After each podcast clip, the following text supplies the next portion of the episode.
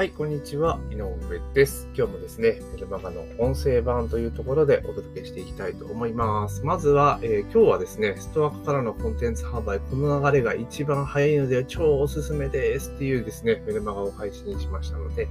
まあ、それについてですね、さらにちょっと深掘ってお話をしていこうかなというところでございます。はい。で、まずですね、最初に告知をさせてください。えー、番組の登録とかもしくはフォローですね。あの、聞かれてるメディアによってちょっと若干変わりますけれども、えー、番組の登録、フォロー、購読をぜひお願いしますということと、あと、えスタイフで聞いてくださってる方はね、コメントとかどんどん入れていただけるとありがたいです。また、えー、Apple で聞かれてる方はですね、ぜひレビューなどを入れていただけると、私のモチベーションが上がりますよというところと、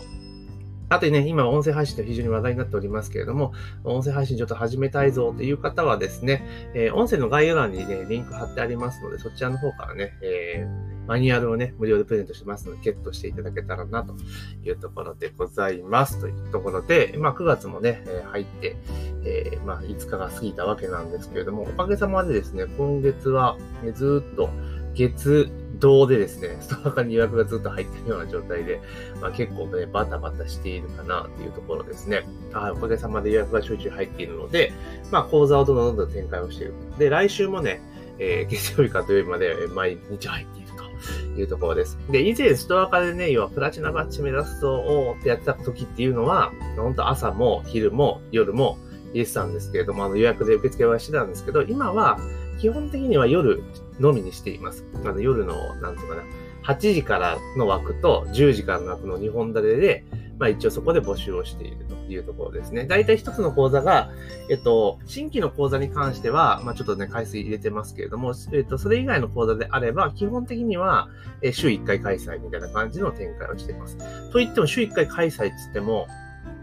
ね、えー、それでいくと、えっ、ー、と、5日、えー、6日間あるわけだから、えー、12コマあるわけですよね。だから12コマ、えー、出してるんですよ、実際問題として。だからまあちょっとね、こんあのー要は2週に1回の講座と毎週やる講座っていうのをちょっとね、今度分けていこうかなというふうには思っているんですけれども、まあそんだけやってると。で、この夜の時間帯に切り替えたことによって何がいいかっていうと、日中普通に仕事はちゃんとできるんですよね。できるんですよ。えー、な、どういうことかというと、どうしても、あの、まあ、ストア化でセミナーをやると大体1時間のコマなので、まあ前後、まあなんだかんだ言って30分ずつぐらい取られちゃうんですよ。だから、えそうなってくると大体、え1コマやるのに、えっと、2時間かかるんですね。で、これ日中とか午前中とかの時間に入れちゃうと、間がスポッと抜ける感じになるんですよ。だから、なんか作業してたとしても、やっぱり、ね、落ち着かなくなっちゃうんですよね。なので、あの、結論として私がやってて思ったのは、もう寄せ、どっちに回に寄せた方がいいなっていうのがあって、朝なのか夜なのかってところですよね。まあ、究極件数をこなそうと思ったら両方やった方がいいと思うんですよ。早朝と夜みたいな感じでいいと思うんですけど、まあ、早朝だと起きられないリスクが最近あるので、まあ、夜に固めてるんですけども、だから夜も、だからもうちょっと工夫をすれば、あれですよ、最終、えっと、23時半開始枠と使ってしまえば まあ、やれないことはないですけど、まあ、そこまでっていうのはね、あるんですけれども、あの、まあ、一応そんな形で今展開をしているというところで、やっぱり夜の方が比較的入りやすい印象はあります。で、土曜日に関しては、まあ、日中の時間帯をちょろっと入れている感じはするんですけど、あるんですけれども、まあ、基本的にそういう形の展開にしていった予約が比較的入るようになったなっていう印象を持っています。で、まあ、今日はその、まあ、ストア化を絡めた話なんですけれども、あの、コンテンツビジネスがいいよ、いいよっていうふうにずっと言ってるじゃないですか。むしろ、あの絶対やった方がいいわけなんですよね。これはもう、なんだろう、副業の会社員の方もそうですし、で、むしろその先生業っていう形で物事を誰かに教えて、教えたいとかね、アドバイスをしたりしてお金儲けをしている人、稼いでいる人は絶対にやった方がいい、えー、モデルになります。で、あの、多くの人がね、その、コンテンツを作らずに、えー、例えば、今日、えっ、ー、と、広告とかで集客をしていって、で、え個別のコンサルを売ると。いうのが多いと思うんですね。個別セッションありますよっていうのがあると思うんで。で、個別セッションももちろん悪くはないと思うんですけど、だけど結局、あれじゃないですか。何か一つのことをこうやっていく中で、ノウハウとかをレクチャーしていかなければいけないじゃないですか。ね。その時に、あの毎回毎回対面で話してたら、なんかもう嫌になりませんかっていう話なんですよ。まあ、スタッフのことも同じようなことなんですけど。って思うんですよね。時間もったいないですよね。うん、だったら、あの、なんつうかな、伝える内容に関しては、まあ、動画なりなんなりにしてお渡しして、で、直接セッションするときは、もう今の進捗状況を聞いて、えー、それで、まあ、計画を立ててもらって、で、進捗状況を見ながら、じゃあ改善策どうしたらいいよね、ああしたらいいよねっていうのをアドバイスしていく。っていうふうにしたらすげえ効率的じゃないですか。で、なので、絶対コンテンツは作った方がいいいいってことはあるんですけれども、だけど皆さんやらないんですよね。まあ、まあ、なんでだろうと思うんですけども、やらない。で、まあ、コンテンツビジネスって、まあ、そこちょっとね、個別のそのコンサルとかだと話が大きくなっちゃうので、もうちょっと簡単に捉えていくと、例えば、えっと、自分が得意なこととか、人より詳しいこととかっていうのを、まあ、例えばそれ動画とかにしていって、で、動画とか PDF にして、それを売っていくっていうビジネスモデルなんですよね。ですから、あの、要は原価かかんないわけですよ。一回作っちゃえばね、かかんないわけなんですよ。だから、売れれば売れるほど全部利益になるってそんなすげえ美味しいビジネスなんですよ。で、あの、そう、みんな美味しいっていうのは分かっているし、やりたいんだけれども、多くの人がやれないっていうんですよね。じゃあなんでやれないかっていうと、結局のところ、コンテンツを作れないんですよ。作れないっていうかね、正確に言ったら作らないんですよね。作らないんですよ。なんでかって言ったら、あの、強制力がないからやっぱ作んないんですよね。うん、なので、コンテンツビジネスをやっていく中で、そのコンテンツの作り方とかスキルとか考え方の部分っていうのは、ぶっちゃけた話、あの、ネット上検索しまくると答え多分全部出てくると思うんですよ。まあ、散らばってますけどね。うん。だけど、それ、まあ無料だからもうやらないっていうのはあるんですけど、有料コンテンツ買ったとしてもやらない人はやらないんですよね。なんでかって強制力がないからなんですよ。うん、なんですね。で、結局、それ買って、じゃあコンテンツビジネスやろうって言っても、別にやらなくてもマイナスないじゃないですか。まあまあ、教材買ったとかいうところはマイナスかもしれないけれども、まあそれで知識を得られたっていう満足感があれば、別に完全なるマイナスではないわけですよね。うん。だから別にやんなくても痛くも痒くもないわけですよ。だけどやればすげえメリットがいっぱいあるってのがあるんですよね。だからやらなくてもデメリットが全くないってことはやっぱ行動につながりにくいんですよ。実際問題としてね。ってなった時に、あの、ずっとも以前からは、そのおすすめしてたのは予約販売しましょうっていう話をしてて、講座の企画を立てて、で、販売ページ作って先に売っちゃいましょうって、売れたら作りましょうって話をしたんですけど、やっぱこれもですね、あの、コンテンツビジネスとかやったことない人にするとね、刺さらないんですよね。ピンとこないんですよ。予約販売。え、ないもの売るんすか？みたいな話になっちゃうので。うん。な、これもね、だから別にコンテンツ販売ってそもそもないものを売ってるわけじゃないですか。ないものって言い方は語弊あると思いますけど、要は無形物ですよね、情報コンテンツっていう。うん。だから、別に無形物を売ってるわけだから、無形物予約販売すること別に問題は全然ないわけなんですよね。だけどやっぱ抵抗がある人はすごく多いっていうのが、これもなかなかうまくいかねえなっていうふうに思っていて、で、最近自分がやってて思うのが、あ、ストア化スタートだったらこの課題は解決できるなって思ったんですよ。うん、ストア化スタートだと。で、どういうことかというと、基本的に例えばコンテンツビジネスで予約販売してくださいねっていう流れでいくと、え教材の企画を立てますよね。で、教材の中身を決めます。要は目次を作ります。で、どういう人がターゲットか全部決めていきますよね。で、え、販売ページを先に作ります。ベネフィットの登場工場みたいな作るわけですよね。で、作って出品するんですよ。で、売るっていうのをやるんですね。で、売れたら作る。以上なんですよ。っていうところなんですよね。うん、そういうプログラムなんですよ。だから、あの、商品企画は当然作らなければいけないですけど、本体は作る必要ないんですよ。うん、全く。で、本体って結局、結構多くの人はコンテンツビジネスって勘違いしてるんだけれども、あの、本体を先に作んなきゃ売っちゃいけないみたいな、なんか、勝手に思って込んでる人がいるんですけど、そんなことないんですよ。だってすげえ力入れて、気合入れて作って、あの、売れなかったら嫌じゃないですかって話じゃないですか。例えば、いっぱい、あの、なんつうのかな、えっ、と、5時間ぐらいの動画コンテンツ作って、でも満を持してリリースしたら、販売数ゼロとか、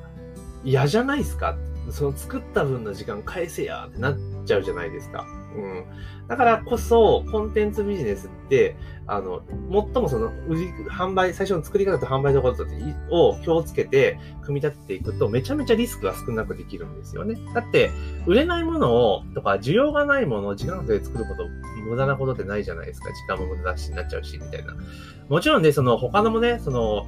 既存の事業とかに比べれば、あの別に投資もほとんどないわけですから、まあ、知識に対する投資ぐらいと、あと己の時間に対する投資ぐらいになっちゃうので、まあ、具体的な損失ってそんな大きくないんだけれども、だけど、無駄にあることには事実になってしまいます。無駄になっちゃいますよね。だから、もう先に、あの、売ってしまってやるっていうのがいいんですよ。だけど、さっき言った通り、これなかなかみんなピンとこないでできないので、なんかいい手がないかなと思って言ってたら、ストア化が一番しっくりくるなというふうに思ったんですね。で、あの、コンテンツビジネスの登竜門的に行くときに、以前はホコナラがいいかなと思ってたんですけれども、あの、ホコナラとかもやっぱりどちらかというと、その、なんていうかな、えっ、ー、と、もうコンテンツ販売よりじゃないですか。だから、売れれば作るんだけれども、だけど、あの、ちょっと難易度高いかなって正直思ったんですよね。うん。で、あと、お客さんの質もよよろしくないので、あんまりね、あの、民度が高いってわけでもないので、ちょっと微妙かなっていうのがあって、で、ストアカで実際自分はやるようになってから、あの、あ、ここの方がいいやと思ったんですねで、なんでいいかっていうと、あの、まず第一に、あの、ここならって別に誰でも簡単に出品できちゃうんですよ。審査とかなしにね。で、ストア化って基本出品審査があるっていうところがありますから、あの、審査を通さないといけない。だから必要最低限の要素は必要なんですよね。だから、そのコンテンツの講座の中で教える内容、まあ、アジェンダみたいな最低限作るわけじゃないですか。で、誰に対象にターゲットにみたいなこともちゃんと、特許の、なんていうかな、書かなきゃダメなんですよ。っていうことは、商品の企画とは概要っていうところはある程度きっちり作んなきゃいけないんですね。ここの場合、ふわっとした状態でもできちゃうんですけど、まあ、そこの部分はストアコの場合、きっちり作らなきゃいけないんですよ。で、やっぱりそれってすごく大事なところがあるので、まあ、そこできるのいいなと思いました。で、まあ、審査通してやると。で、ストアカーの場合って基本的には最終成果物っていうか、提供物は実際にライブの講座で受講者さんにそのことを伝えるわけですよね。だからスライドを当然作らなければいけないっていうところじゃないですか。で、予約が入ってからスライド作るで全然いいんですよ。そうん、も、も、もともとの話でね。あの、スライド別に提出する、あの、審査とかないですから。だから、講座の企画を、要は審査ちゃんと通せば、えー、できるわけですよね。予約受付開始できるわけですよ。で、予約が入ったら、本番当日までにスライドをさらっと作って、で、スライドさらっと作ってって言ったところで、まあ自分の得意なこととか趣味のことがメインだし、であとは、その講座ページの段階でアジェンダ作ってるわけだから、まあ、さらっと作るわけじゃないですか。そんな難しくないですよ。で、スライドできたら OK ですよね。っていうので本番迎えれば、あとは本番そのスライドで元について喋れば OK なわけじゃないですか。ね。だからコンテンツ出来上がるんですよ。ただ、ストア化の場合っていうのは、もちろんそのね、あの、そう本番当日の講義内容を収録して販売するっていうのもいいんだけれども、やっぱ微妙にその、オンラインでライブでやる講座と、あと、オフライン、オフラインっていうかね、収録版みたいな形で動画コンテンツを提供するものって、やっぱ構成が微妙に変わってきたりするんですよね。セミナー、あの、ライブセミナー独自のなんか、あの、部分、パーツとかってあるじゃないですか。そういうところやっぱ切り落とさなければいけないので、なので、えー、おすすめしているやり方は、その本番の収録動画を撮るんじゃなくて、どうせリハーサルするんだから、まあ、その時間を収録してしまって、売ってしまった方がいいですよねっていうのをお勧めしてます。そうすると、あれじゃないですか。まあもちろん、その、収録したコンテンツは、あの、売れないかもしれないですよね。あの、販売サイトに掲示したって。で、だけど、えー、別にそこに対する労力って大してかかってないじゃないですか。だって、あの、もともとそのスライドコンテンツを作ったっていうのは、ストア化で予約が入ったからですよね。だからストア化での売りは立つわけですよ。まあ、額はどう別としてね。で、かつ、スライド作って、で、収録はしてますよね。その手間かかってますよね。だけど、リハーサルやってるやつをたまたま収録してるだけだから、まあ、そんな言うほど手間じゃないですよね。まあ、もちろんそれをアップロードしてなんだかんだするっていうところは若干手間かもしれませんけれども、まあ、言うてその大したことないじゃないですか。で、じゃあ例えば EC サイトに登録するときに画像をどうするのかって言ったら、ストア化で使ってる画像そのまま使えるんですよね。じゃあ、あとはその、なんだ、販売ページの説明文どうすればいいか。いや、ストア化の講座ページのそのままコピペスでよくないですかっていう話なんですよ。じゃあもうすぐできちゃうじゃないですか。めちゃめちゃ無駄がないんですよ。うん。だから仮にそれでアップロードして置いてたとしても、あの、売れたらラッキーなわけじゃないですか。だって、もともとはなかったものだけれども、たまたまちょっと手を入れただけでこう置くことができたわけだから、そこで売れたらラッキーだし、あとは自分のメディアとか使って、そこ宣伝していったりとかすれば、売れる可能性はどんどん上がってきますよねっていう形なんですよ。はい。だから、コンテンツビジネスを始める中で、やっぱストアから始めるのが一番、あの、確実だなと。なぜかっていう、かなぜ確実って言えるかっていうと、コンテンツを絶対作るからです。はい。作るからなんですよ。うん、で、このストア化での活動が慣れてしまえば、あの予約販売、これである意味予約販売みたいなもんじゃないですか。ね。あだからこれ慣れちゃえば、もう普通に作れるようになるんですよ。だからこれ最初の一等とかやるときはストア化絡めた方がいいかなって。むしろでも、あの、ストア化をえ、活動をね、継続してやっていく方がいいなって最近すごく思ってて、なぜかっていうと、その、フロントコンテンツがいっぱいできるっていうことと、要は、初級者をターゲットにした構成にすることが多くなるので、あの、初級者さんとかの、あの、声をいっぱい拾えるんですよ。その、で、このスターカのメリットって何かって言ったら、会話しながらやれることができるので、どんなこと悩んでるかっていうのが結構わかるんですよね。質問内容とかからやると。じゃあ何が起こるかって言ったら、新講座のえー、企画につながっていくんですよね。新講座、新コンテンツをね。っていうところなんです。だから商品開発にすごい使えるっていうメリットがあるんですよ。だからストア化って結構、その、なんていうかな、そのストア化単体で稼げないっていう人結構多いんですよ。多いんですよ。なんか全然、まあもちろん以前と比べると先生の数も増えてるし、講座の数も増えているので、まあライバルが多くなっているっていうのは事実なんですけれども、ただ、えっと、そこストア化単体でももちろんね、攻略法全然ありますから、全然いけるんですけど、だけどそういうプラスアルファ、こういったストア化外での販売チャンネルを作ったりとかしていくとか、まあ、そもそもコンテンツを作れるようになるってことですごくメリットが大きくて、で、ストア化プラスストア化外の活動とかっていうことをうまくやっていけば、結構売り上げって大きくなっていくんですよ。で、むしろストア化っていうところは、あの、何度もね、あの、ご案内してますけれども、あの、受講実績と評価という開催回数か、受講者人数とかそういうのが見える化されるので、まあ、社会的証明として使えるわけですよね。で、そこでレビューも当然入るし、で、ちなみにそのレビューが入るってことは、その販売ページでもそのレビューで使えますよねってことなんですよ。どういうことかわかります？だって同じ内容なんだから、その満足度っていうのはイコールですよね。うん、だから、そのレビューをそのまま利用することができるとなれば、まあ、売りも、売りやすくもなりますよねっていうところだったりするんですよね。うん。だから、すごく、その、コンテンツビジネスってめちゃめちゃ本当にいいんですよ。超おすすめなんですよ。だけどやっぱりみんな最初の一歩目が動けなくて、なかなかその旨味っていうのをゲットできない。で、私自身も過去の経験から言うとですね、あの、要は、コンテンツビジネス、情報コンテンツビジネスのやり方とかね、展開方法って学んだのって、ぶっちゃけますけど、2012、え、2 0 13年ぐらいなんですよ。2013年ですよ。で、まあ、そこで学んで結構なお金突っ込んで、あの、いろいろ学んだんですけど、じゃあ実際に自分で売り物のコンテンツ作って売り始めたのいつかって言ったら 受けますよ。いつだと思いますか？いつだと思いますか？受けますよ。2018年なんですよね。5年前大展開っていう話なんですよ。で、なんでかっていうのは、まあそういう経緯とかね、なんかメルマガのね、あれとかで話したことあると思うんですけど、要は結局はだからやらなきゃいけないっていう動機性が足んなかったんですよね。うん。だって会社員の給料もらってるから、別に、あの、なんていうのかな、その無理やりね、そのコンテンツビジネスをガリガリやって、売り上げ上げなくたって別に生きていけるわけですよ。生活できるわけですよ。うん、っていうことなんですよね。だから別にそんな優先度が高くない。やればその分プラスアルファオンできるけれども、別にやんなくても支障がない。ただただその受講しただけの、え参加費用が、まあ、消え、消えるというか、うん、まあ自分の知識のために消えていったのかなっていうところなんですよね。うん、だから痛くも痒くもないっていうところはあったんですけれども、じゃあ、じゃあなんでじゃあ2017、18でだと急にやり始めたかって言ったら、もう独立して起業してるから、もう売り上げ取れるものはどんどん取っていかないと生きていけなくなっちゃうわけですよね。っていうところなんですよ。だから結局そういう強烈な動機があったからこそ、まあやっていって、実際それで、えー、事業は一気にね、上向きに変わったっていうのもありますから、まあそういう意味でもね、絶対いいなと思うんです。だから、多くの人は本当にそのね、やらなきゃいけないって動機がすごく弱いからできないだけであって、あの、知識とか経験とかスキルとかっていうのは全然関係ないんですよ。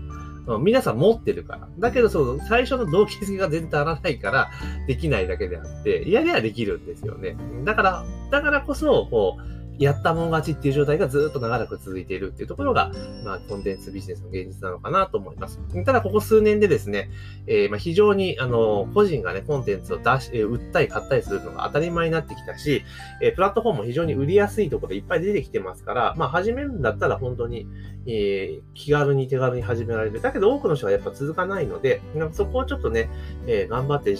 コツコツと続けていけば、まあ、ほぼほぼ確実にね、積んで、あの、結果が出るんじゃないかなっていうふうに思います。だから、結構ね、あとね、コンテンツとかの子ね、みんなね、完璧主義なんですよ。要は、最初から100点取りに行くんですよね。あそれ一生売れないですから。だから、もう6割の段階で出す。うん、出していく。で、当然、そのフィード、売ればフィードバックが出てくるので、それに基づいて講座どんどんアップデートしていくやいいんですよ。う